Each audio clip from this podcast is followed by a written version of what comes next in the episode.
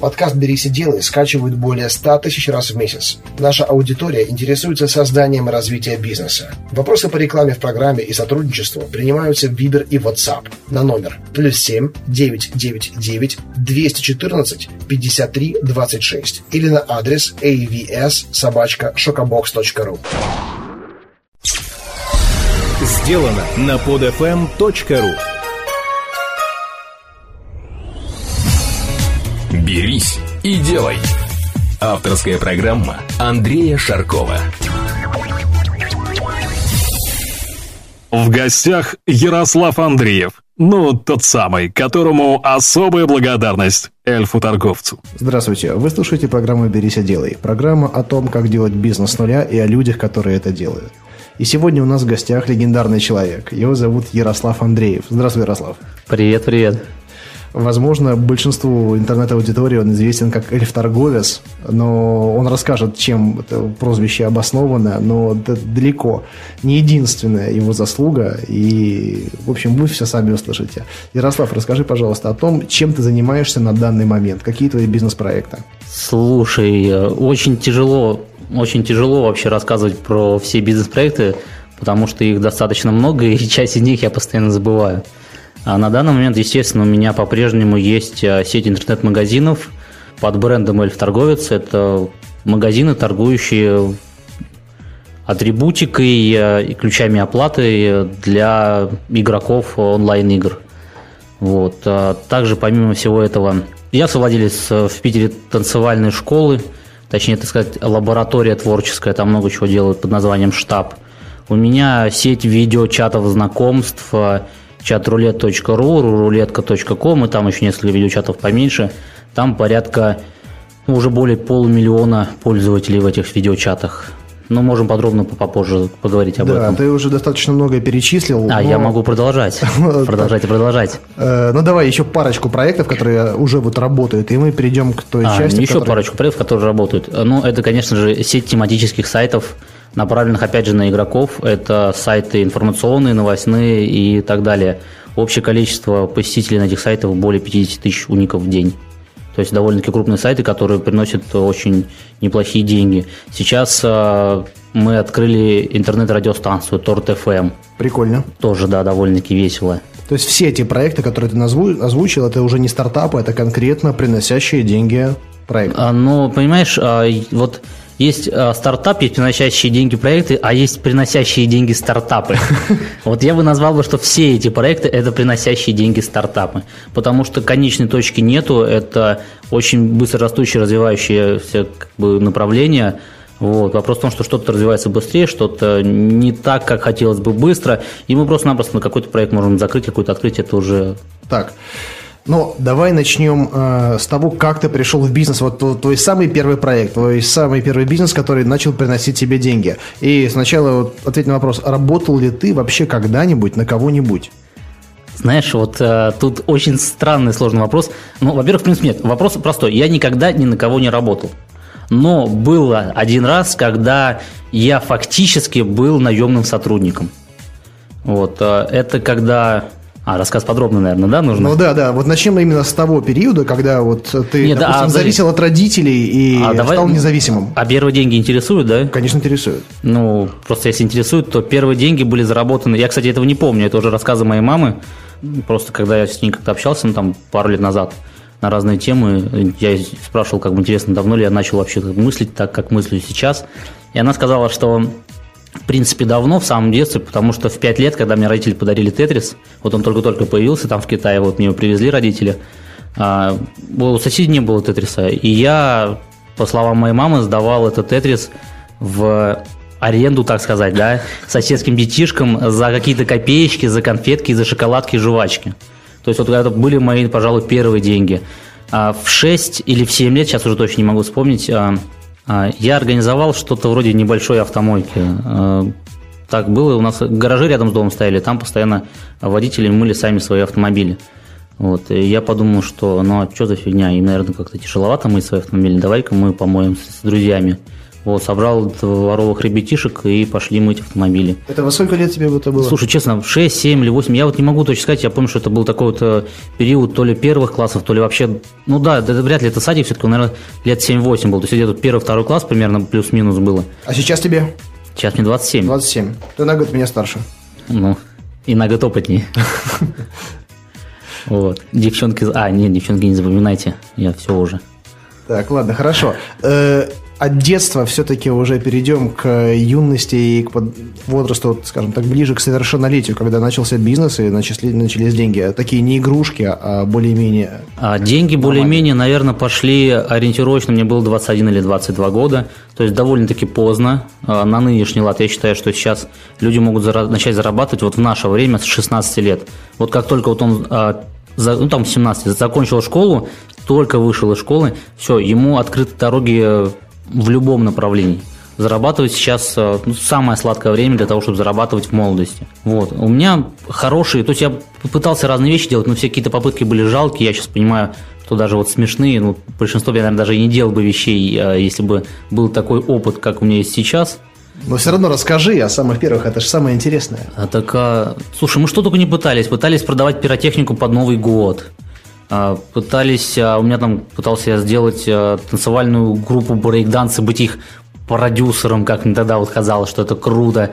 Вот, и, ну, как, реально какая-то мелочевка. То мы думали, что бильярдный клуб откроем, то, что нам надо кафешку открыть. И все это, как бы, знаешь, на таком этапе даже начинания, оно все заворачивалось. То есть мы даже, мы даже никаких денег не вливали, у нас не было денег. У нас была идея и желание, точнее, как у нас, да, в основном это был я и кто-то из моих друзей, который подогревался интересом к определенному виду деятельности, там, играл в бильярд, я сказал, о, может, откроем, все такие, о, давайте открывать, но в итоге э, у большинства людей э, все было на словах, и только я хотел действовать, и не имея ни опыта, ни денег, ни возможностей, абсолютно никаких, э, и все-таки еще, ну, боясь, да, как бы переходить такую стадию серьезного бизнеса, было тяжеловато. И в какой-то момент определенный а, началась эпопея с интернет-магазинами. То есть я был, можно сказать, основополагающим игроком а, вот а, в данной деятельности. Сейчас, наверное, как бы кто-то там будет спорить, что это нелегально, кто-то легально. Тут как бы вопрос спорный, да, то, что то, что мы продаем, это не совсем, там, как говорится, не совсем товар. Мы продаем некую услугу, а в основном, да, или мы продаем какие-то там ключи оплат. То есть и поначалу, конечно, это все было там без налогов, без юридической фирмы. То есть, ну, как бы, ну, какие там налоги юридической фирмы, да, сидит парнишка, решил, что вот это прикольно, там, купил, продал, какую-то копеечку заработал. То есть, вот, наверное, там в 20, там, 19, да, сейчас точно не вспомню, даже 7-8 лет назад это было, ну да, где-то, наверное, в районе 20 лет мне было примерно, я начал зарабатывать какие-то деньги с интернет-магазина, это были там 200, может, 300 долларов в месяц. Что, что ты продавал-то через интернет-магазин? То есть это начало 2000-х годов? Да, это начало 2000-х годов, вот как раз-таки а, это вот, то есть это как 4 года я ушел из дома, я в 16 лет ушел из дома, вот, еще года 2-3 мне, ну, может быть, там 3,5 мне помогал а, отец с деньгами, а, и хотел, чтобы я закончил институт, чтобы я учился, я сказал, что мы с ним в некоторых моментах разошлись во взглядах, и я сказал, что а, я не готов учиться ради него, я буду учиться, если я считаю это нужным для себя. А он такой, как бы, все-таки советского плана еще, знаешь, такого воспитания, он как бы сказал, что ну раз такой умный, как бы раз ты то давай как бы либо ты учись, как бы, да, как я говорю, и я тебе буду помогать, либо ты не учись, я тебе не буду помогать. Я говорю, мне помощь не нужна, я уже взрослый, самостоятельный, и как бы мы с ним неплохо так разругались, вот. Сейчас, конечно, все хорошо, но вот на тот момент. И получилось так, что я и так жил не дома, вот, то есть я снимал квартиру, да, он мне как-то помогал, Получилось так, что в определенный момент у меня просто вообще не было денег. Я жил в съемной квартире, я тогда был в отношениях с девушкой, и получалось так, что даже какой-то момент было так, что пару месяцев мы жили на деньги той девушки. То есть у меня не было ничего. Все мои прошлые попытки были ничтожны с точки зрения бизнеса, да, вот это около 20 лет. А, отец мне никак не помогал. А, я, естественно, а, ни на кого не работал, то есть я всегда пытался что-то делать сам. И я вот увидел некие возможности, причем такие небольшие, я не думаю, что это вылезет во что-то большое, крупное, да. Я увидел возможности вот как раз-таки в торговлю в этих онлайн-играх. То есть э, мне было интересно играть, мне было интересно, интересна экономика этих вещей, и было интересно, что откуда берется. И вот я начал зарабатывать там в 20 лет, я говорю, какие-то вот там 300-200-300, иногда 500 долларов. И мне казалось, что вот там еще полгодика я доведу прибыль до 1000 долларов. Я работал один, работал там без выходных, получается. И я думал, что вот счастье оно будет. И, наверное, в тот момент казалось, вот тысяча долларов это, ну, не то чтобы потолок, это очень много денег, и вот ты достигнешь этого уровня, и вообще все будет классно, и в жизни вообще не Да. придется ни о чем размышлять. Когда я зарабатывал 500 долларов, я думал именно так. Я думал, что, блин, сейчас средняя зарплата там 500 долларов, да, я буду зарабатывать 1000, это две средних, и все, я думал, что мне хватит на все на свете, я буду там крутой богач, и мне ничего, в принципе, не надо будет. Но, естественно, за- начав зарабатывать 1000 долларов, я понял, что это вовсе не тот предел и не то, что я хотел на самом деле. Вот.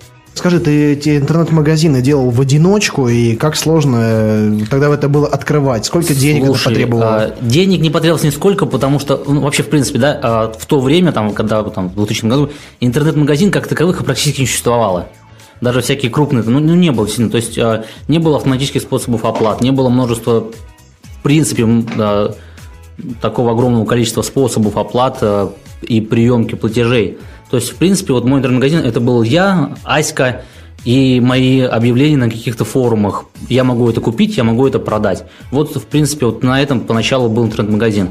А спустя там где-то полтора года вот такого более-менее успешного, да, как бы взаимодействия, я вспомнил, что у меня есть один знакомый, который вроде как занимался сайтами.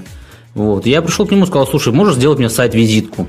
Ну, просто чтобы как, какой-то бренд у меня появился, да, чтобы я не просто торговал, а был какой-то некий бренд. Этот знакомый мне сделал сайт. Он, сейчас вообще все посмеялись бы над э, тем дизайном, но тогда нам казалось это круто. Вот, этот знакомый, а, его зовут Никита.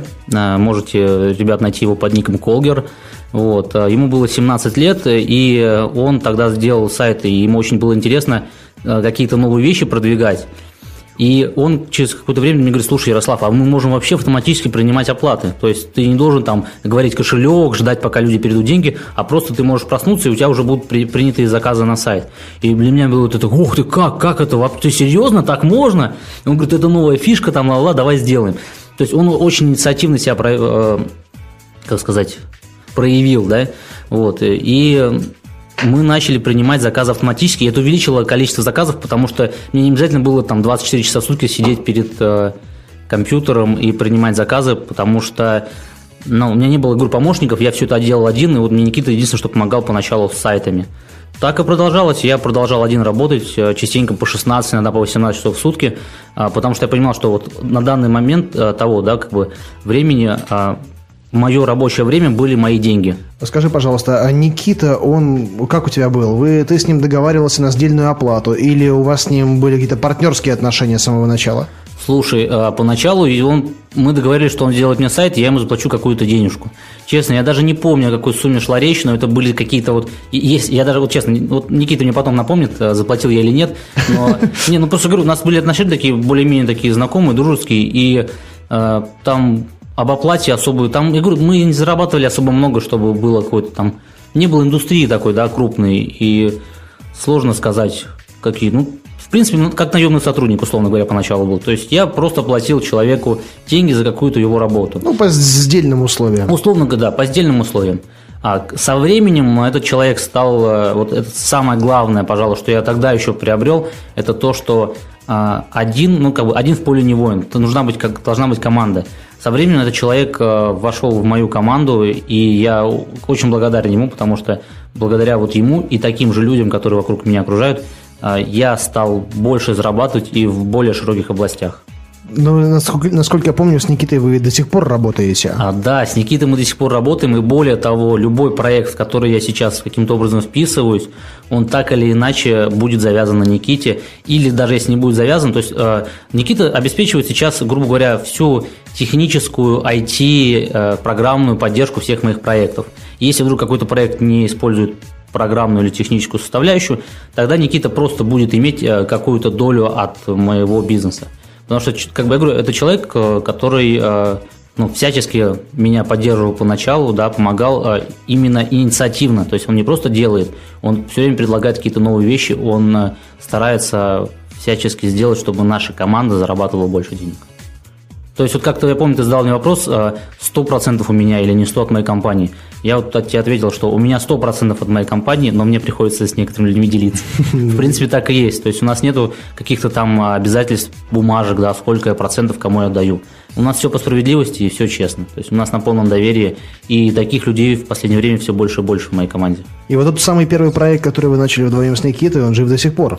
А, да, это, да, это более того, не то, что этот проект жив. А за 7 лет а, каждый год удваивалась прибыль то есть каждый год мы в два раза увеличивали прибыль нашей компании, и вокруг э, этого интернет-магазинчика выросла довольно такая неплохая империя из дополнительных э, сервисов, сайтов.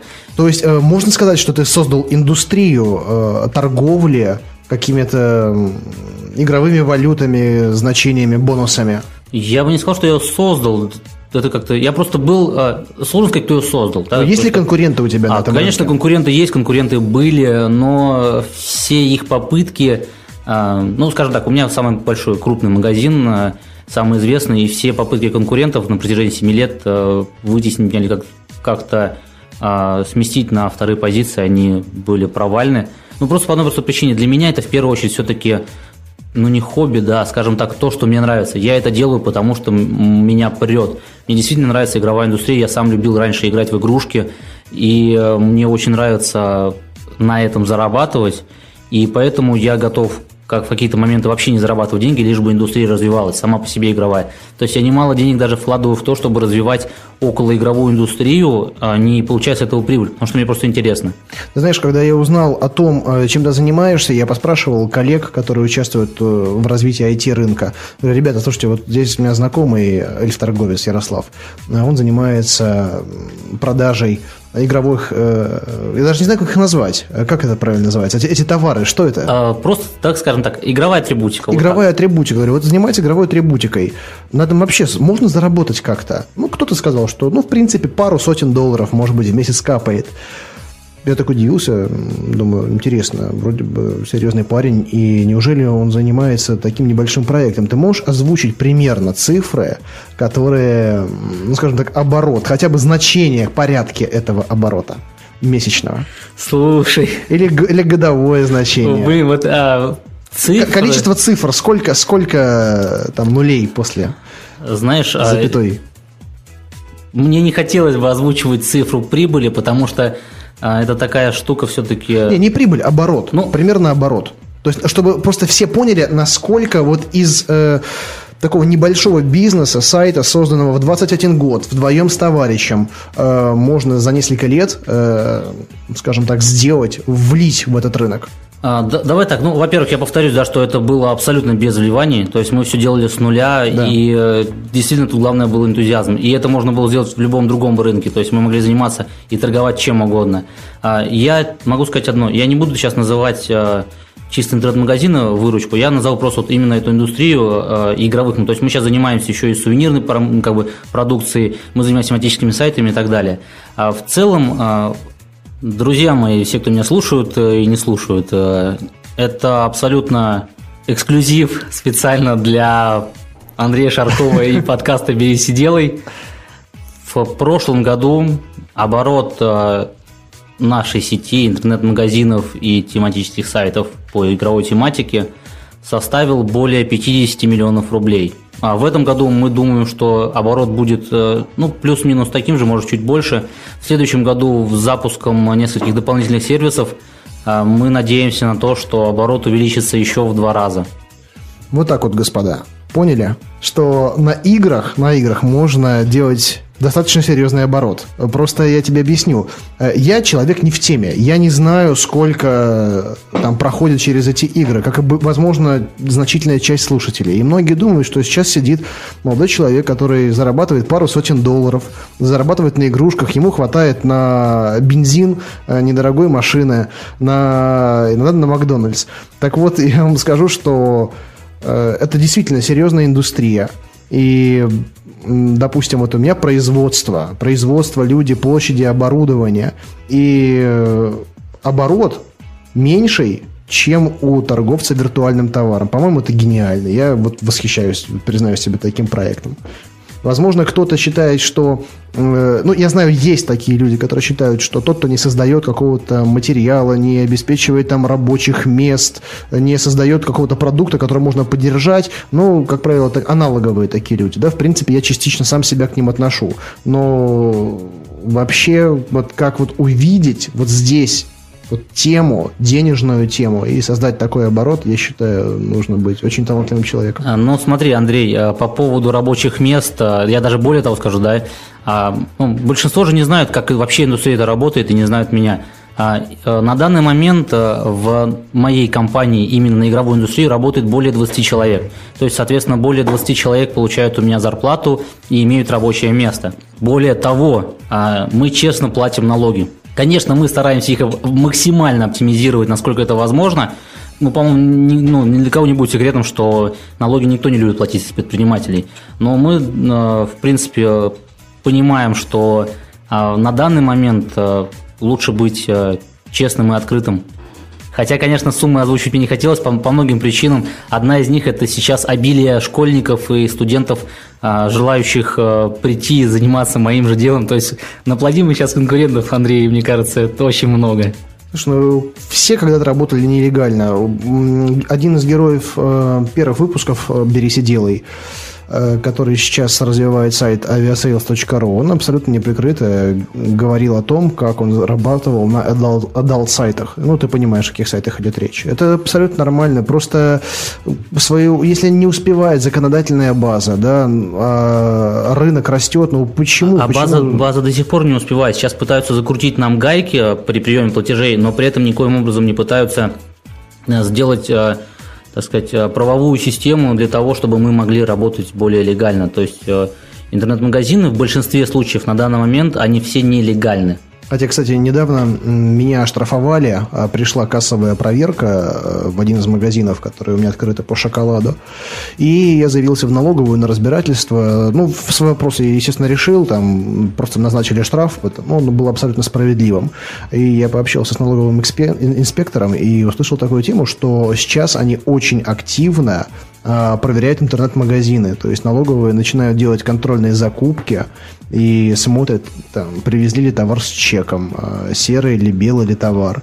Так что вот все господа, которые э, собираются заняться интернет-торговлей э, конкретных материальных товаров, э, лучше с самого начала работайте честно. Э, сейчас э, есть, конечно, и много недостатков рынка, но в принципе, можно его оптимизировать так, любой свой ресурс, чтобы работать вполне открыто, вполне легально. И в будущем, в последующем, если вы захотите как-то капитализировать свою компанию, свой проект, э, вам будет гораздо проще это делать. Ну, понимаешь, Андрей, э, беда в том, что очень тяжело, э, в принципе, понимать, как работать честно, но при этом не платить все налоги, да, потому что у нас сейчас там а, больше 40% придется платить, если ты начинаешь работать а, в белую. Зарплаты, какие-то пенсионные фонды и так далее. И понятно, что легально оптимизировать это можно, но большинство людей не знают как. Интернет-магазины это еще тяжелее. То есть вот на данный момент мы сейчас будем переходить на систему чеков, систему тоже кассовых аппаратов, всего остального. Но это, опять же, очень тяжело. У меня есть свой бухгалтер, да, у меня есть юрист свой, который будет сидеть, сидеть и работать над тем, чтобы целиком э, легализовать все наши деньги, поступления и так далее. Потому что я понимаю, что вот, э, в принципе, сейчас занялись интернет-магазинами, а уж после моей озвучки цифр ко мне точно в ближайшие дни могут прийти э, с проверкой и при этом. Друзья мои, потерпите, пожалуйста, еще ну, недельки две-три, мы подготовимся к вашему визиту и милости просим любую проверку. Хотя нет, лучше не приходите, вы мне не интересны. При этом, знаешь, что интересно? На самом деле э, сейчас очень много схем, позволяющих работать в иностранной юрисдикции. Э, и вместо того, ну, я считаю, было бы правильно создавать условия для комфортабельной работы здесь, чем э, стимулировать людей как-то уходить в тень, уходить да. в офшоры. Тем более, что офшор может начинаться уже с небольшой компании, как вот выяснилось.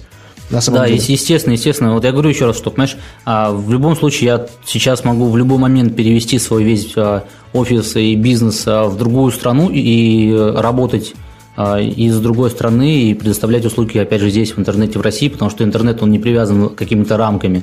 Но для страны это будет хуже, потому что теряются рабочие места, теряются налоги и, в принципе, теряются хорошие умы специалисты, которые трудятся для того, чтобы продвигать IT-индустрию в России.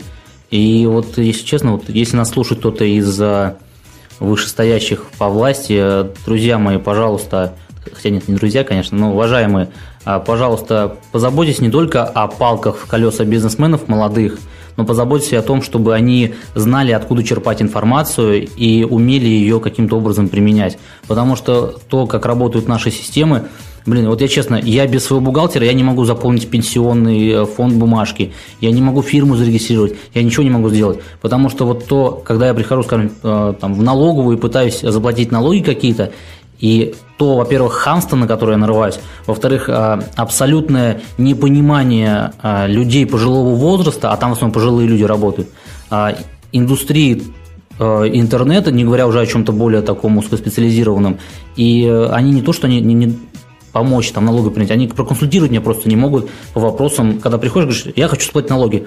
Они говорят, замечательно, платите, но мы не можем вам чем помочь. Но если вы не заплатите, мы вас оштрафуем. Ну, это же бред. Поэтому, знаешь, я не хожу сам уже ничего регистрировать. Э, есть очень много компаний, которые сделают это за очень небольшие деньги. Естественно, естественно, эти компании есть, и, естественно, я тоже сейчас пользуюсь э, всяческими аутсорсинг-услугами. Я говорю еще раз, у меня есть бухгалтер, но суть-то в другом. А когда молодой э, вот, человек хочет сделать какой-то бизнес, неважно, любой бизнес, а даже там в интернете, он будет в последнюю очередь думать о том, как это легализовать, а, потому что очень много проблем и сложностей а, по пути к легализации. И это не беда человека, то есть это не значит, что он хочет украсть или обмануть. Это значит, что государство сейчас таким образом поставило условия, что проще не платить или дать взятку, чем платить.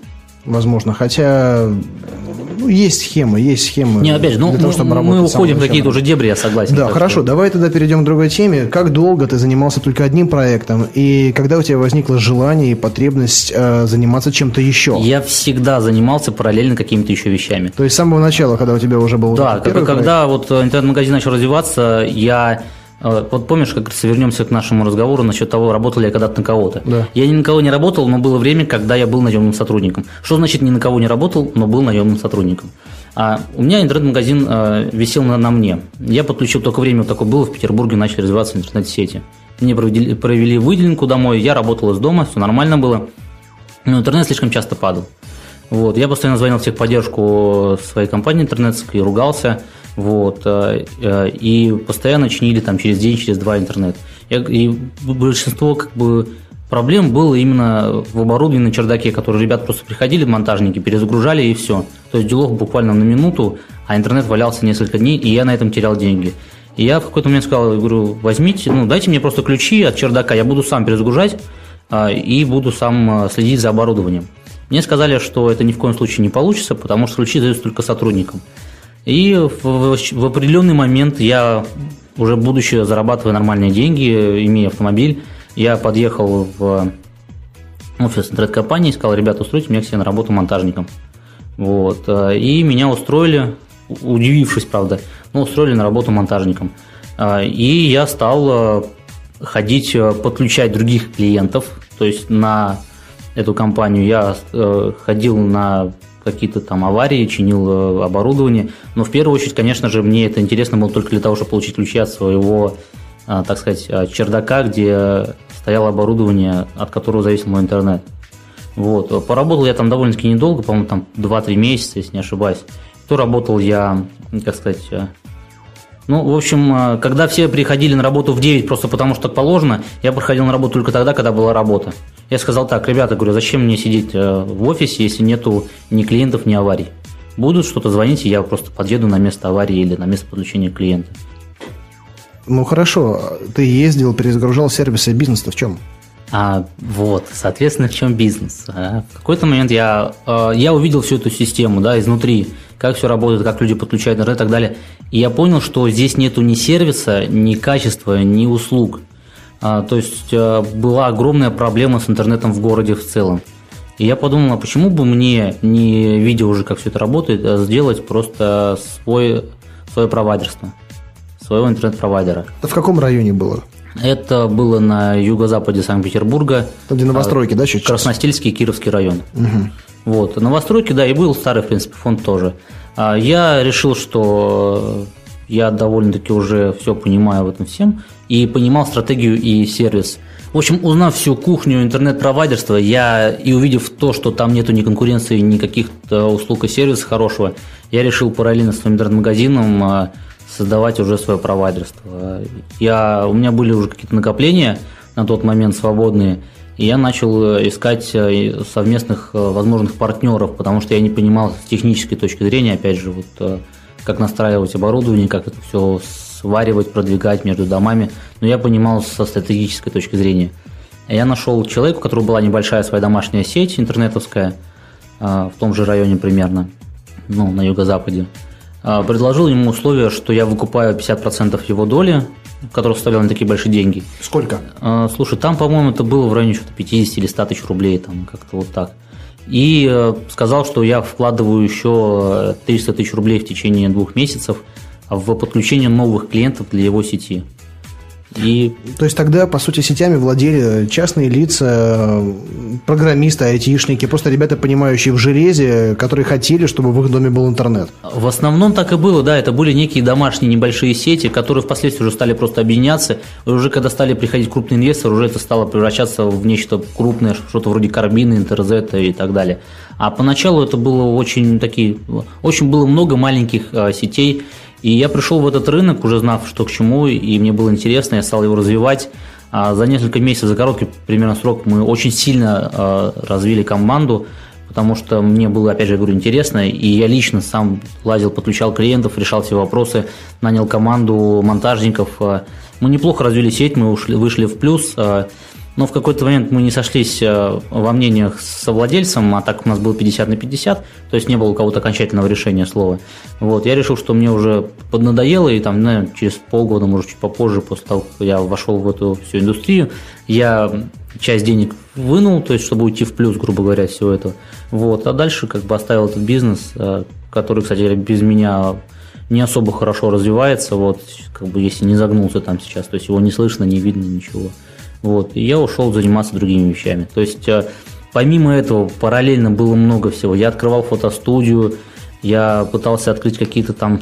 Реально, вот так вот если сейчас вспоминать, очень много проектов, которые были там цветочный бизнес, Э, многие молодые бизнесмены, предприниматели, точнее те, кто хочет ими стать, да, они задают вопрос, окей, а где искать идеи? Мы хотим быть предпринимателем, но с чего начать? Э, как, какую э, идею развивать? Где вообще брать эти идеи? Вот у тебя вот замечательный пример, да, и, дорогие слушатели, вы можете воспользоваться этим примером, когда вы просто идете в какую-то сферу, да, которая мало развита, чтобы увидеть ее изнутри посмотреть, вот что там не так, э, что можно сделать лучше, возможно, даже реализовать там какой-то свой потенциал, э, получ... если есть возможность быстрого роста, да, либо если этой возможности нету, то в самом низу вы можете увидеть все косяки, все недочеты этой индустрии, этого бизнеса, и взять и сделать свое правильное и хорошее. А вообще, мой совет всегда всем, когда меня спрашивают, э, чем заняться, вот я говорю, занимайтесь тем, что вам нравится. А мы не знаем, что нам нравится. Мы... Я говорю, тогда, ребят, все просто, пробуйте все подряд. Вот в любую индустрию приходите и пробуйте. Потому что, ну, если у вас не получилось раз, попробуйте еще раз. Э, очень много проектов было у меня, ну, ну много, но были проекты, которые э, ушли в минус, которые э, развалились или каким-то образом не получились. Но в целом, в итоге, если вы стремитесь и, и стараетесь, то у вас все получится. И это в абсолютно любой индустрии. Сколько у тебя было проектов, которые прогорели, и как ты реагировал на такие Слушай, ситуации? вот сейчас как минимум а, вспомню три проекта, которые прогорели. Даже нет, даже четыре, наверное. Как реагировал? Ну, поначалу, конечно, было остро, обидно, то есть это же деньги, это время, желание.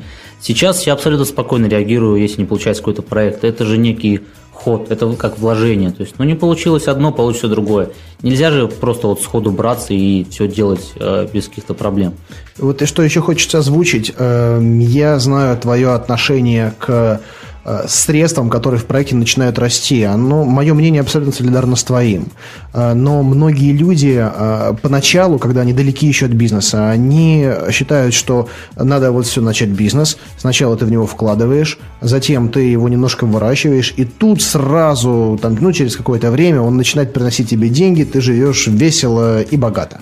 А, это все глупости. Вот я говорю, одна из причин, почему интернет-провайдерство я ушел оттуда, потому что когда пошли более-менее интересные интересные деньги, а, совладелец стал вытаскивать всю прибыль для того, чтобы дальше жить э, широко на ногу, там, на широкую ногу весело, классно, потому что ведь он уже богатый.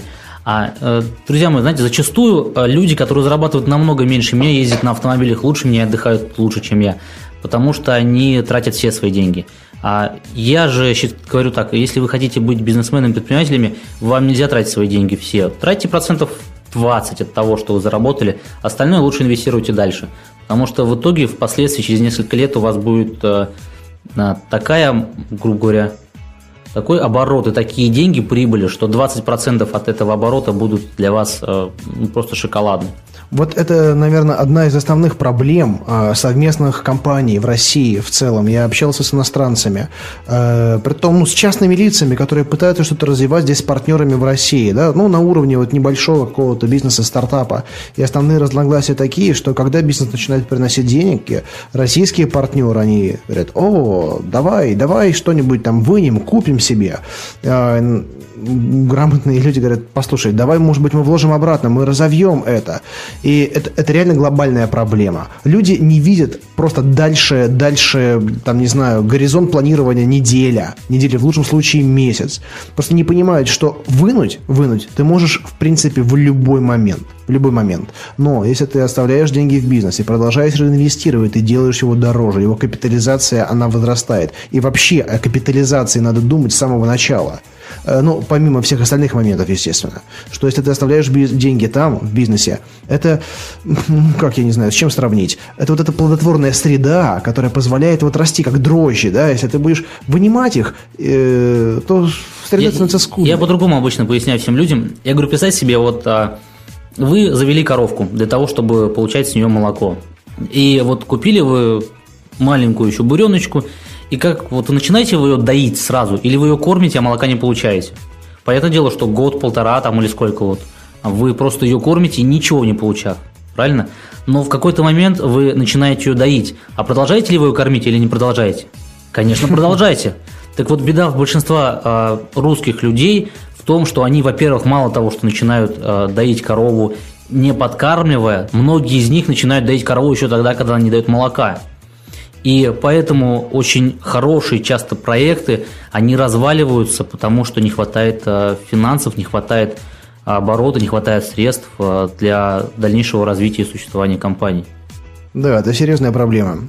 Ну и что э, самое неприятное, когда ты делаешь бизнес именно в, в партнерстве, если вот есть такие идеологические разногласия, как правило, это разваливается. Поэтому очень важно, очень важно иметь партнеров, единомышленников в этом, в этом хотя бы пункте. Да, э, я всем, в принципе, говорю, э, тем, кто хочет что-то делать, а одно из важных вещей, в принципе, в бизнесе не важно что, важно кто. Если есть у вас хорошая команда, которая мыслит так же, как и вы, и вы идете в одном направлении, у вас получится все, у вас получится в гору свернуть и заработать любые деньги и сделать все, что хотите. Кстати, вот перед тем, как мы перейдем э, к разговору о твоих новых проектах, вот я имею в виду медийные проекты, такие как э, Карамба ТВ, Кураж Бомбей, Э, по поводу команды. В отличие от меня, у тебя есть опыт создания этой команды с самого начала. Потому что я всегда придерживался мысли, что на один делить всегда проще.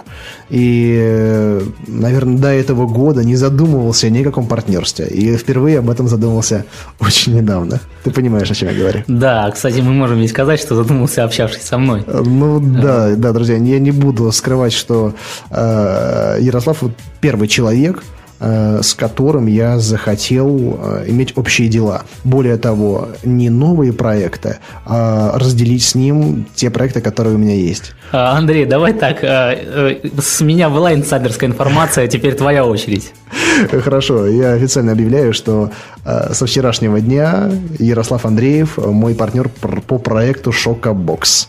Поэтому, кстати, вы знаешь, вот э, тоже интересный момент, когда, помнишь, мы вчера озвучили одно и то же условие, которое для нас являлось ключевым, при да, том, хотя да. которые должны противоречить друг другу. В принципе, да. Да, это то условие, что э, я сказал, Ярослав, я готов э, работать с тобой как с партнером, но у меня одно условие. То, что ты принимаешь участие, участие в стратегическом и оперативном управлении. У меня было абсолютно такое же условие, поэтому мы сошлись. Вот именно так, в принципе, команды и работают, когда вы сходитесь во мнениях а, по поводу какого-то продукта или проекта с другим человеком, все, в принципе, вы можете начинать делать, что хотите, у вас все получится. Это так, я не сомневаюсь в успехе э, моей компании, в которых появляется вот эта вот новая, новая кровь, новый адреналин. Я сказал так, нашего тандема, успехи нашего тандема. Да, хорошо. Э, вот, все-таки расскажи про команду, потому что вот та команда, которую я знаю, ну, я увидел твою команду, да, относительно недавно, я был просто восхищен. Я увидел, какая вот синергия у вас получается, насколько вы реально идейные единомышленники. И вот как тебе это удалось? Собрать этих людей и мотивировать их работать? Вообще, знаешь, э, команду собирать тяжело. У меня до сих пор не хватает э, важных ключевых персон во многих направлениях, э, сферах деятельности. Команду собирать тяжело, но это нужно. Я с самого начала понял, что если я буду работать один, хоть и на один делить проще, то есть вся прибыль будет доставаться мне, да, но делать э, в итоге массово намного э, меньше ты можешь в одиночку. То есть, ну, представьте себе, скажем, ты можешь перетащить, э, скажем, мешки по 50 килограмм, но вот стоит у тебя тонна в одном виде, вот железо, к примеру, ты же не сдвинешь ее с места, а будучи командой ты сдвинешь. А вообще в бизнесе один плюс один это всегда больше двух. Синергия, конечно, работает. Команда, она собиралась постепенно. А, не было такого, что вот я вот там, о, надо вот человека найти, шел и искал. Люди, они как-то вот рядышком просто ходили, я видел, что у этих людей примерно такие же взгляды, как у меня, на ведение а, бизнеса, на ведение дел, да, и у нас возникало доверие, абсолютное доверие. У меня со многими людьми нет никаких бумажных э, договоров или каких-то там э, закрепленных юридических э, вещей. Мне важнее именно доверие. Не обжигался ли ты на этом? Нет, не обжигался по одной простой причине. А я понимаю, что если я человеку не доверяю, и он мне доверяет, то даже подписав бумажки, в любом случае а, ничего не... То есть, понимаешь, а, нельзя скрепить э, брак штампом в паспорте. Если отношения гнилые, то развод все равно будет. А если отношения хорошие, то э, есть бумажка, нет бумажек, у вас все равно будет все замечательно, и вы будете вместе. А, у нас а, с командой абсолютное доверие, со, со всеми, с кем я работаю. И э, нам так комфортнее. Мы понимаем, что я говорю, какие-то бумажки там э, есть, там, знаешь, там ООО входят в соучредители и так далее. Но мне и моим э, скажем так, э, ребятам по команде э, важнее именно человеческие отношения, важнее доверие. А мы намного э, лучше работаем, когда у нас есть абсолютно слепое доверие друг к другу. Мы не думаем о том, что нас кто-то кого-то обманет, украдет или еще что-то. Мы думаем только о том, как сделать так, чтобы всей команде было лучше и было хорошо. Хорошо, но вот следующие проекты, которые ты начинал, они тоже не выходили из интернета. Это все были какие-то онлайн-проекты. И, насколько я знаю, один из очень успешных связан с видеочатом ребятами? А, ты знаешь, да, это довольно-таки успешный проект, но я бы как раз-таки назвал бы это один из проектов стартапов.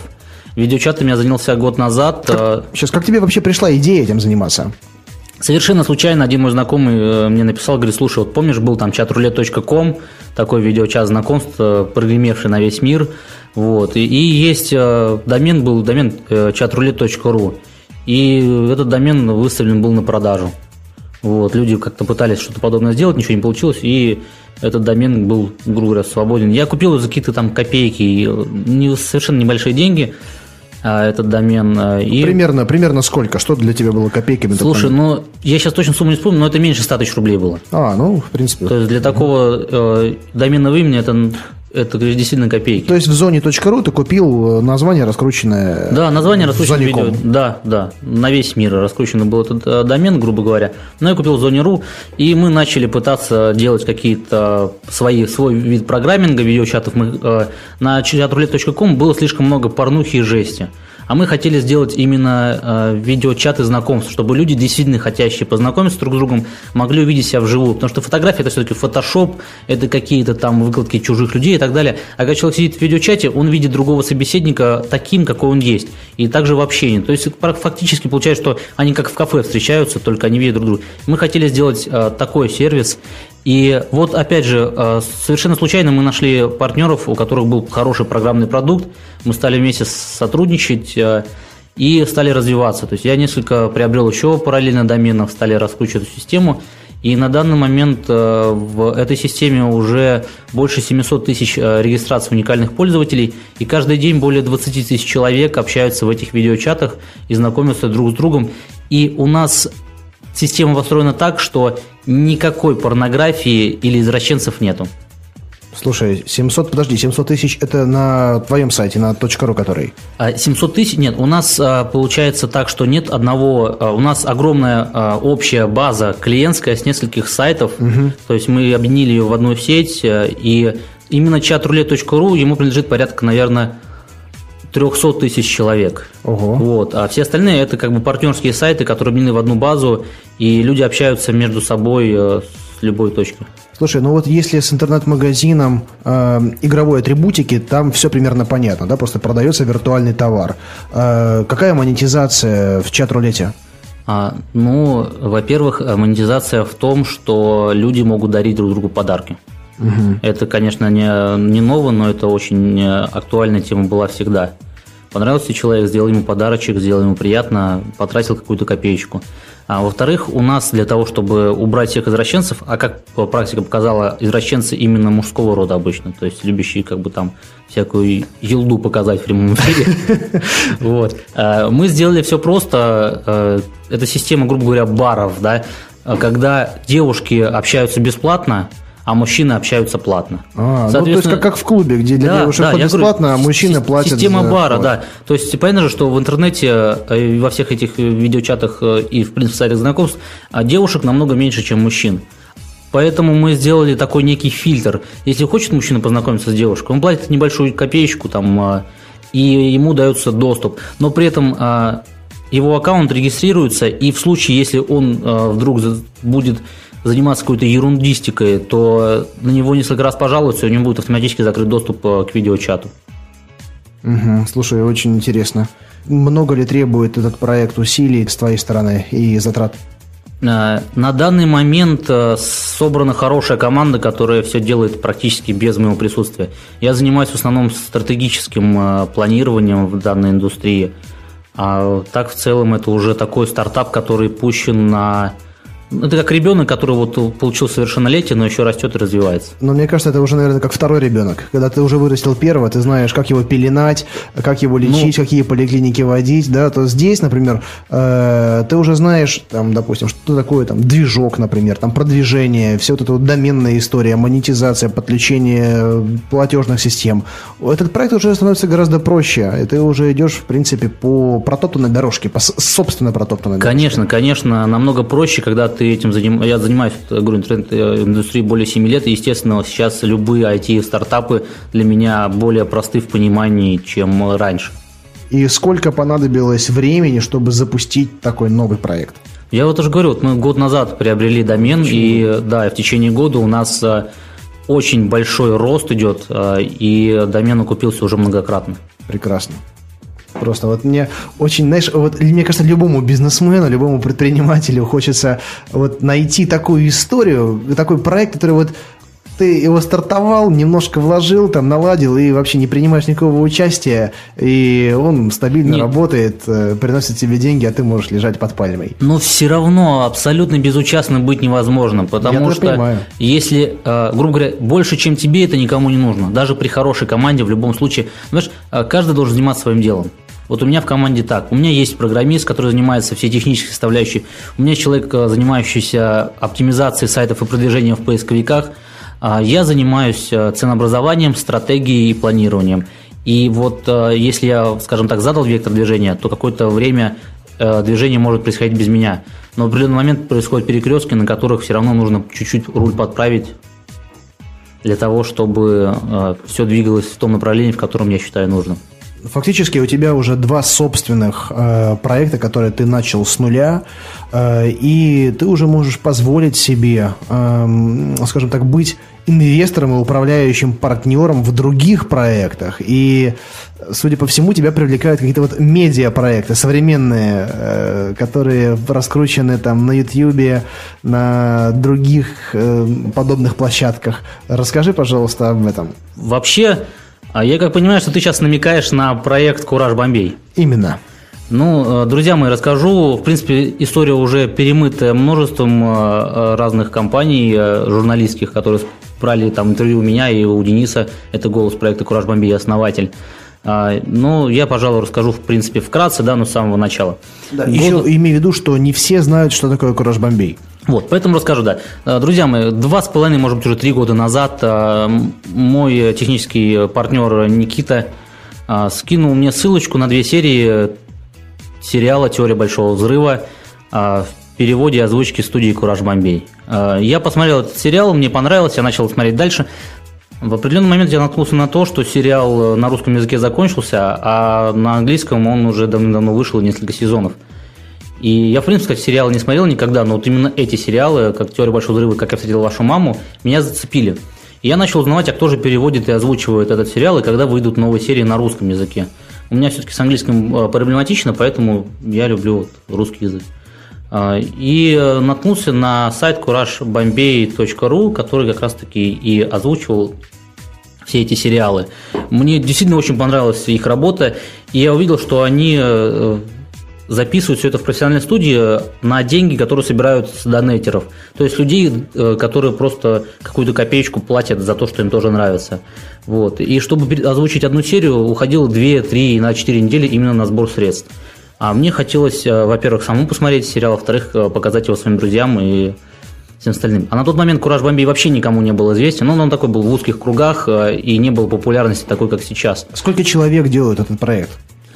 А, вообще а, команда довольно-таки уже широкая там, да, но на тот момент, а, когда вот я начал общаться, был один человек, Денис Колесников, который а, переводил и озвучивал а, эти сериалы. А, он это делал сам, не за деньги, то есть все деньги, которые он собирал, он шел, арендовал звукозаписывающую студию и озвучивал там, чтобы был хороший голос. И я написал Денису, говорю, Денис, э, здравствуй, я хотел бы, чтобы твои серии выходили намного чаще, и я мог смотреть сериал «Любимый мне» и «Теорию маму», так сказать, каждую неделю новые серии смотреть. А, и сказал, что давай я буду оплачивать тебе все серии сам, то есть не надо брать с донейтеров, зачем. Он к первому же вопросу спросил, конечно, зачем тебе это надо. Вот он говорит, что может какую-нибудь рекламу хочешь или еще что-то. Я сказал, что зачем рекламой портить э, такие хорошие продукты. Э, я не хочу ничего, я просто хочу смотреть хорошие сериалы. То есть, знаешь, это опять же вот как вот э, как у меня все происходит, я делаю по фану и по веселью. Вот мне нравились сериалы, я хотел, чтобы они выходили, и э, я верил, что вот э, эта, эта озвучка, да, вот в таком виде этот сериал э, действительно очень интересен. Мне нравился именно... Э, мне, я не связывался ни с кем другим, ни с какими с другими сериалами, там, студиями звукозаписи. Вот. И я стал финансировать озвучку и выход э, двух этих сериалов. Сколько тебе это стоило? Слушай, я не буду говорить, сколько это стоило, все-таки... Я понял, но ну, неважно, сколько бы тебе это не стоило, да, ты, по сути, вкладывался, то есть ты был, скажем так, меценатом или все-таки спонсором. Меценатство, оно не подразумевает возврат а, инвестиций. Я был меценатом, я вообще никогда не задумывался о том, что а, из данного проекта может быть какой-то фидбэк. Я просто вкладывал деньги, а мы как-то так говорили, что за то, что я вкладываю деньги в Э, Кураж Бомбей, я просто буду в конце сериалов получать вот эту вот э, эпичную фразу «Особая благодарность эльфу-торговцу», которая впоследствии, кстати говоря, стала довольно-таки популярной и известной в кругах не только а, интернет-индустрии. Вот. И э, со временем студия стала развиваться, его стали узнавать, э, а Денис Колесников безумно гениальный оратор. Но он талантливо него, делает, на самом он деле. Он талантливый человек, у него потрясающее чувство юмора. Вот э, это действительно, я считаю, что это будущий голос России номер один на вот просто на любом уровне, на телевидении, в интернете и так далее. И стали Куражу, он в принципе делал какие-то коммерческие небольшие заказы, стали поступать все больше и больше заказы. А, вот, я, кстати, сейчас перейду как раз-таки к теме что теперь э, нас связывает со студией Кураж Бомбей. И какая монетизация? Да, и какая монетизация. А, со временем э, стали поступать разные коммерческие заказы. Дениса стали просить делать э, что-то за деньги для других, не только для себя.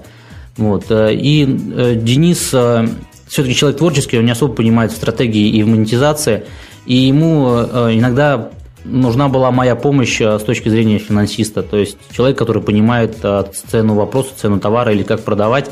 и я ему стал помогать э, советами или какими-то встречами, общением с клиентами. Постепенно я ему говорю, что Денис, говорю, тебе нужно найти продажника, который просто будет заниматься всеми твоими коммерческими делами. И я хотел, чтобы он нашел кого-то среди своих друзей, кому он может доверять или знакомых, что он уже побывал немножко в шоу-бизнесе и понял, что там очень много людей, которые пытаются просто не нажиться. Вот. А, и мы как бы пытались с ним найти кого-нибудь для него в качестве продажника – а я, кстати, тогда еще не думал, что я могу э, заниматься финансовым вопросом. Мне как-то даже не приходило это в голову, я хотел просто помочь Денису. В определенный момент мы поняли, что э, вокруг нету достойной кандидатуры э, на роль финансового директора студии «Кураж Бомбей». И в какой-то момент так получилось, само собой, что все финансовые вопросы взял на себя я, начал договариваться с клиентами, с крупными и так далее, уже как Ярослав Андреев, финансовый директор «Кураж Бомбей». То есть вот на данный момент у меня такая должность в этой студии. Я по-прежнему за свои деньги спонсирую выход новых серий сериала, то есть это как бы вот отдельная составляющая. Вот. И вторая составляющая – это я как финансовый директор, который уже получает э, некий даже доход э, с этой э, студии звукозаписи. А сейчас, конечно, эта студия очень у нас крутилась, то есть это собственное шоу на Радио Максимум, это собственное шоу на karambo.tv.ru, это обсуждение различных шоу с э, огромным количеством э, медийных контор на телевидении. Сейчас не буду называть э, имена, потому что это все-таки в процессе такого ну, творчества. Пока рано, мы успеем это назвать. На самом деле, вот тоже потрясающий пример того, да, где происходит синергия э, таланта и коммерческого мышления. Потому что очень многие люди, которые обладают талантом, при том ярким талантом, способностями, они, ну, так природой устроены, что они не могут придумать на том, как им заработать. И э, самое главное, что у них вот прет через край желание делать любимое дело, и очень важно, очень важно, чтобы рядом оказался добросовестный, подчеркну, добросовестный, да, не те люди, которые вот пытаются нажить, да, который сможет стать, э, скажем так, не э, карабасом-барабасом таким, знаешь, который плеткой будет там стегать этого талантливого человека, а работать на партнерских отношениях, тогда они имеют перспективу. И на самом деле вот друзья, оглянитесь, вокруг, вокруг вас очень много э, талантливых дизайнеров, художников, певцов, там, ремесленников просто, да, особенно вот в регионах, людей, которые просто делают своими руками что-то, да, и если вы, вам самим нравится то, что они делают, можно попробовать начать свой бизнес с того, что начать продавать то, что делают эти люди, да, но относиться к ним не как к, там, не знаю, быкам-производителям, да, а как к людям в первую очередь. И продвигать не только собственные коммерческие меркантильные интересы, но и возможность развития таланта этого человека. Тогда возможен действительно какой-то проект, который может вырасти в нечто большое. Ну да, на самом деле, вот э, студия Кураж Бомбей начинала как э, э, озвучка двух сериалов просто по фану. В итоге она переросла в огромную sound production студию, в которой работает уже достаточно большое количество людей. И заказы делаются для очень крупных клиентов – Недавно была озвучена реклама пикника, и, э, к примеру, для телевидения э, была озвучка рекламы Old Spice вот из последнего. Так что в целом э, очень продуктивная работа. Это идет. про то, как пахнет как мужик, это реклама. А, слушай, я сейчас не вспомню, там же несколько вариантов рекламы. Есть, мы вообще изначально озвучивали для Old Spice а, а, рекламу в интернет э, без договоренности с самой Old Spice. То есть просто, грубо говоря, пиратская озвучка для интернета. А, там где с негром на лошади. А, да. Кстати, классно было. Э, реклама в озвучке Куража была потрясающая, но почему-то на телевидении вышла реклама в озвучке не пойми кого. Ну да. Вот. Видимо, тогда еще те, кто владеет правами Old Spice в России, не знали про Кураж Бомбей, но впоследствии они увидели, что интернет-озвучка от Куража намного веселее и лучше, чем телевизионная озвучка, и они стали уже обращаться за помощью к студии Кураж Бомбей. Э, мы уже неоднократно упомянули во время нашей беседы еще один э, такой медийный проект. Э, речь идет о Карамба ТВ. Да, это тоже замечательная, опять же, интересная штука, которая произошла так же случайно, как я и начал работать с Crash Bombay. Да, давай напомним нашим зрителям, ой, нашим пока еще слушателям, но в принципе, возможно, скоро и зрителям, что такое Карамба ТВ. А, если вы зайдете на YouTube, вы увидите, что лидеры просмотров – это такие программы, как «Плюс 100 500», как, не знаю, вот «Камикадзе Ди», он, как это называется программа у него?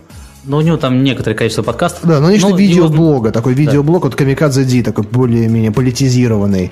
Э, потрясающая, очень красивая девушка Виктория Юшкевич, э, Hot Psychologist, да, она ведет э, такой аудиоблог, на, видеоблог на психологические темы, которые собирают очень много зрителей, где есть и, и визуальная составляющая определенная, ну, мужчины поймут, о чем я говорю, да, и определенная смысловая. И все эти ролики, они э, собирают просто потрясающий интерес.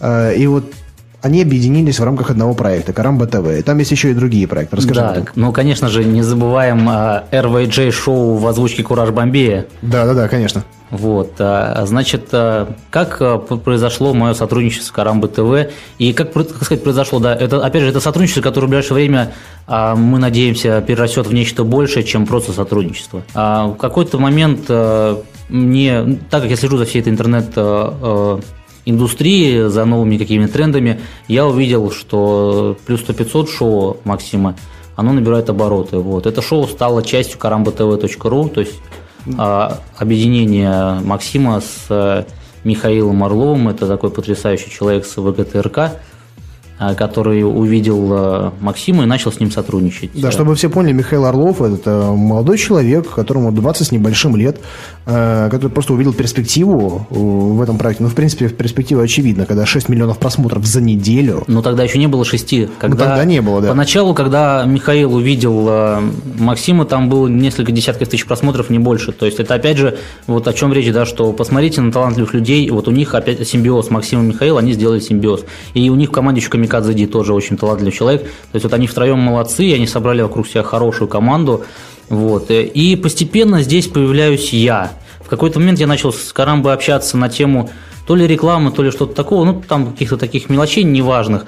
Вот. И со временем я посмотрел на их шоу, посмотрел на все, что они делают, и как-то предложил, говорю, ребята, говорю, э, а давайте-ка я вам дам шоу, которое действительно понравится и вам, и вашей публике. А, И попросил э, Дениса из Кураж Бомбея озвучить пару серий RVJ шоу. А, Денис не знал, для чего это озвучивается, просто думал, что для меня. Ну, я так, э, скажем так, решил сюрприз э, для всех сделать и для Карамбы, и для Дениса. Денис озвучил, я показал это шоу Мише, директору Карамба ТВ. Михаилу очень понравилось, и мы начали вести э, общение по поводу того, каким образом это шоу может попасть в озвучке Кураж Бомбея на Карамбу ТВ. Мы сошлись на очень хороших условиях для всех, на мой взгляд. А, И Денис получил э, свои плюсы с этого, и Карамба ТВ получил свои плюсы с этого. А я в- стал неким таким связующим звеном между студией Кураж Бомбей и Карамба ТВ. И э, в какой-то момент стали тесно общаться с Михаилом на тему монетизации, стратегии развития э, вообще интернет-телевидения. Я стал ему э, какие-то там советы давать, что-то мы обсуждали, он меня где-то советовал по моим тематикам. И постепенно это общение переросло в нечто такого рода дружеского сотрудничества. А, Плюс а, сейчас а, я делаю несколько, два, два новых шоу специально для Карамбы ТВ. Надеюсь, я скоро запущу э, эти два шоу. Опять же, уже как некий продакшн идет. И э, с Карамбы ТВ мы стали сотрудничать уже более тесно. То есть у нас совместные проекты, есть видео. У нас есть интерес, э, возможно, мы откроем офис в Санкт-Петербурге, продакшн офис от Карамба ТВ, и я буду непосредственно управляющим этим офисом. Но это, опять же, всего лишь переговоры, посмотрим, как будет э, в итоге и что из этого выйдет. Но в целом, я говорю, вот получается так, что из э, просто желания помочь людям э, и из интереса к идее я стал э, партнером э, хорошего портала, и мне кажется, что это партнерство взаимовыгодно интересно и мне, и Караме. На самом деле ребята интересны тем, что э, начинали они просто как энтузиасты. Они записывали свои видеоблоги, свои передачи, и в итоге, которые стали популярными. И вот образец, как человек из интернета, может стать, в принципе, брендом. Человек-бренд. Да? И где, когда они решили объединиться э, под руководством талантливого продюсера, можно сказать, да? это потрясающий пример. Рынок-то, он просто, я считаю, бесконечный. Таких талантов немерено. И если кто-то считает, что он говорит интересно на какие-то темы, ничто не мешает ему сделать то же самое. И это можно расценивать э, не просто как проявление творческого потенциала, да, но и видеть в этом бизнес, бизнес-перспективы. И я думаю, что мы можем сделать, наверное, анонс, что кейс э, Карамбо ТВ э, мы рассмотрим, скажем так, в приближении в одном из выпусков «Берись и делай». Мы пригласим всех ребят в эту студию и поговорим и с их продюсером Михаилом, и с участниками. Это ведущий «Плюс 100 500» Максим, э, ведущий других проектов, Камикадзе Ди, возможно. Вот. Э, ну, расскажи об этом, наверное, сам. Да, ты, в принципе, все рассказал, да, в одном из проектов, я думаю, что ребята подробнее расскажут о своем продукте, потому что, а, опять же, да, это не мой продукт, я здесь всего лишь как а, а, их некий партнер и официальный представитель в городе Санкт-Петербург. Но изначально, конечно, это их продукты, и это действительно интересный, гениальный, вот опять же, стартап, который уже приносит деньги. Проекту исполнился буквально недавно, э, год, но они завоевали власть и любовь очень э, людей э, и любовь аудитории, интернет-аудитории. Сейчас, более того, передачи будут выпускаться на телевидении. Естественно, не в том формате, в котором они выходят в интернете. А, конечно же, не в том формате. Но опять же говорю, а пускай об этом уже э, ребята сами расскажут в одном из ближайших твоих выпусков. Вот, потому что мы уже пригласили их, договорились с ними, поэтому я думаю, всем будет очень интересно и занятно услышать их э, историю успеха, так сказать, и роста. Прекрасно. Ярослав, на самом деле у нас получилась очень интересная беседа и много тем мы озвучили сегодня, которые требуют э, более детального рассмотрения. Как ты смотришь на то, чтобы встретиться в этой студии как-нибудь в другой раз, э, точнее еще один раз, и обсудить те темы, э, которые нашим слушателям понравятся особенно?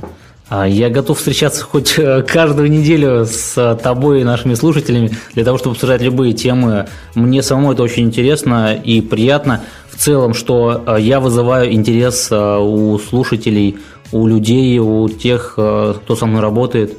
Это всегда приятно, и поэтому я готов сколько угодно встречаться. Да, у нас со слушателями постоянно идет обратная связь. Друзья, мы читаем все ваши комментарии, все, кто пишет лично, они получают ответ. Огромная благодарность выражаю вам всем и за положительные отзывы, и за критические замечания, большая часть которых абсолютно справедливая. Мы учитываем все. Э, вот последний выпуск у нас восьмой, да, он был достаточно эмоциональный, и многие захотели бы увидеть в нем, ну, увидеть в нем больше конкретики, а кому-то наоборот понравилась эта эмоциональность. Поэтому э, мы стараемся все кейсы, которые озвучиваются, привязывать к цифрам, к фактам, чтобы для начинающих ребят была э, пошаговая инструкция, чтобы все поняли механику процессов. И в прошлом выпуске был э, озвучена, была озвучена идея о более частых выходах программы. И, господа, мы побеседовали с продюсерами под FM и пришли к такому выводу, что мы готовы выпускаться два раза в неделю. Э, поэтому следующий выпуск уже выйдет в этот четверг. Это будет юбилейный десятый выпуск, такой, наверное, первый юбилей. И дадим анонс, что этот выпуск будет про, про Андрея Шаркова. Э, там будет много сюрпризов, э, поэтому не пропустите и ждать уже придется не неделю, а всего несколько дней. А, так называемый выпуск имени меня, да, Андрей? Можно сказать и так. На самом деле я пообещал в самом начале, э, наверное, даже в первом выпуске, рассказать про себя, потому что многие, особенно люди не из Петербурга, они не знают, кто такой Андрей Шарков. И в комментарии к каждому выпуску при личном общении все пишут, Андрей, когда ты расскажешь о себе? Не знаю, может быть, потому что кто-то считает считает, там, не знаю, меня, э, там, не знаю, дилетантом, может быть. Но поэтому давно пора, на, назрела, назрела ситуация, когда нужно озвучить, кто такой Андрей Шарков и почему он может задавать эти вопросы и э, вообще, чем он занимается, почему он делает программу «Берись и делай», какая его мотивация. Хотя в первом самом выпуске я немножко поговорил об этом. Но в следующем выпуске вы узнаете об Андрее Шаркове как о предпринимателе. Мне кажется, это будет очень интересный э, подкаст. Я обязательно его послушаю. Я, в принципе, все слушаю твои подкасты. Они довольно-таки интересные и они очень сильно мотивируют. А можно тогда я буду наглым, да, и напрошусь еще на один подкаст со мной, но я уже буду говорить не про себя или какие-то проекты, которые рядышком со мной связаны, а больше про то, э, что людям делать, каким образом им делать и как им развиваться с точки зрения предпринимателей и бизнесменов. Я, если честно, вообще, в принципе, не очень люблю говорить про себя и ставить себя там во главе каких-то там компаний э, или еще чего-то, потому что я всегда говорю, что самое важное, вот, э, что помогает мне, это команда. Мы обязательно сделаем такой выпуск, потому что на самом деле этот, этот выпуск мы старались сделать более конкретным. Э, были вопросы про цифры, про шаги, которые ты делал. Но, друзья, у Ярослава, у него мышление вот который меня просто вдохновляет. Я уже сказал, что это единственный вот человек, вот впервые которого я встретил, с которым хочется делать бизнес вместе. И он может вам рассказать о том, как он относится ко многим вещам, о образе жизни, о образе мыслей, которые действительно вдохновляют и являются, могут быть примером для многих. Мы сделаем этот выпуск обязательно, поэтому готовьте, пожалуйста, вопросы, пишите их. Э, мы самые интересные из них озвучим. Да. Спасибо большое, Андрей, за такие хвалебные слова в мой адрес. Я, кстати, хотел бы вот э, э, сказать всем слушателям, которые нас сейчас слушают, что, э, друзья мои, мы с Андреем оба не пьем и не курим. И мы успешные предприниматели с неплохим достатком. Подумайте, может быть, на самом деле это такая некая пропаганда здорового мышления, здорового образа жизни. Да. Подумайте, может быть, для того, чтобы зарабатывать, нужно бросить пить и курить. Кстати, ты обратил внимание, что э, люди из нашего с тобой окружения, э, которые сейчас мы стараемся знакомить друг с другом, они такие же.